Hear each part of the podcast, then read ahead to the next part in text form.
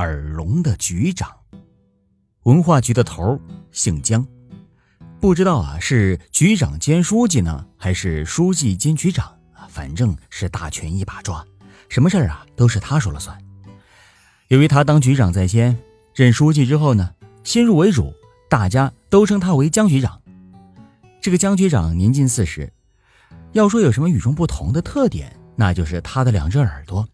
那两只耳朵呀，虽然比不上大耳贼刘备那样的哈，可也比一般人大得多。从正面上看上去，好像两只大香菇似的。大只是他耳朵的外部特点，还有他的内部特征呢，那就是听不得批评了，尤其是部下对他的批评。虽然他常说。哎，对我有什么意见，尽管当面提，提错了也不要紧。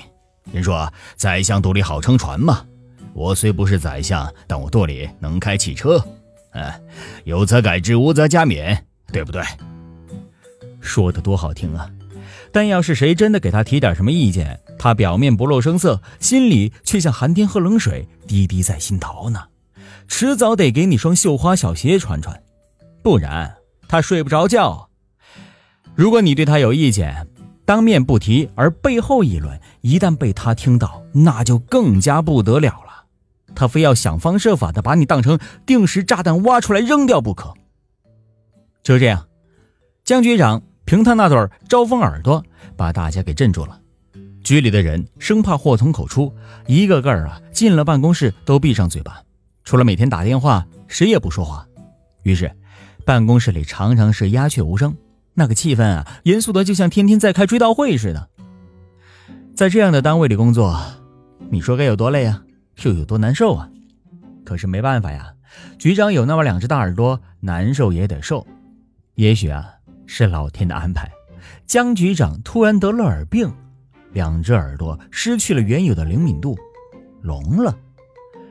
虽然不是全聋，但和他说话必须将音量提高八度，他才能听得见。局长的耳朵一聋，办公室的气氛立即就活跃了起来，大家都像刑满释放的囚徒，欢呼雀跃，想说啥就大胆说，反正局长的耳朵已经失效了。有的人一高兴，居然还唱起歌来了。这一切啊，江局长自然是看在眼里，而且断定人们都在议论他，在讲他的坏话呢。他想知道底细，就竖起耳朵用心听，可是没用啊。只见人们的嘴巴在动，却听不见他们在说什么。急得他用手指头啊使劲抠耳朵，气得他真想把两只耳朵割下来喂狗。这样的日子一直持续了两周。这天早上，司机匆匆跑进办公室，悄悄的告诉大家说：“哎，注意，老大的耳病治好了，当心点这一消息发布，大家的嘴又都通通闭上了。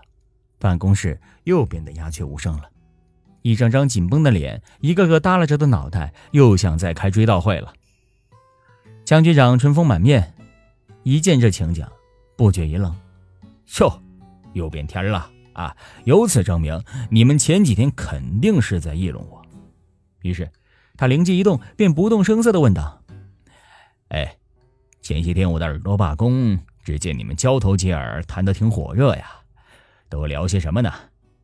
大家伙都说没谈什么，要谈也是谈的工作呀。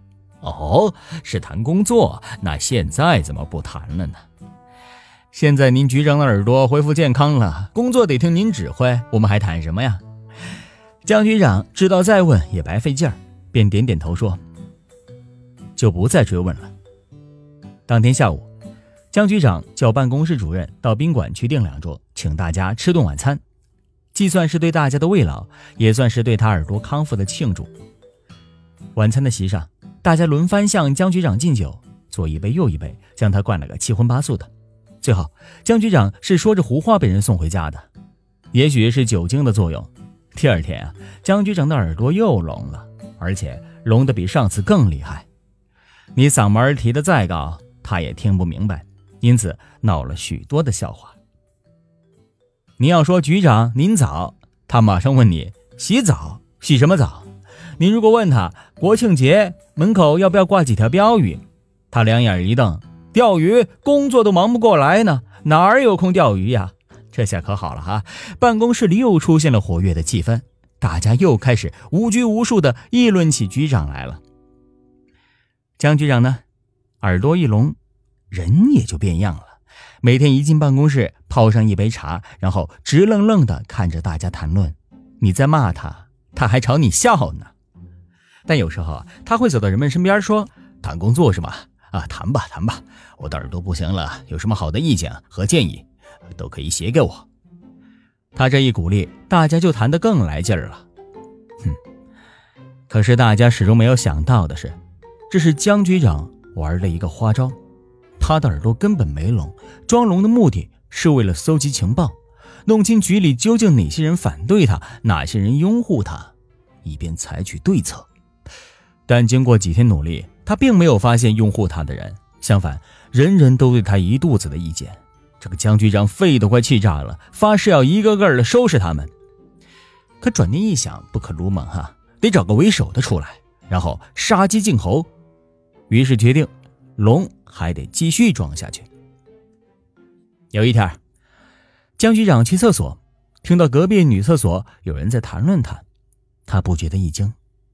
好家伙，竟扩展到厕所里来了！他竖起耳朵一听。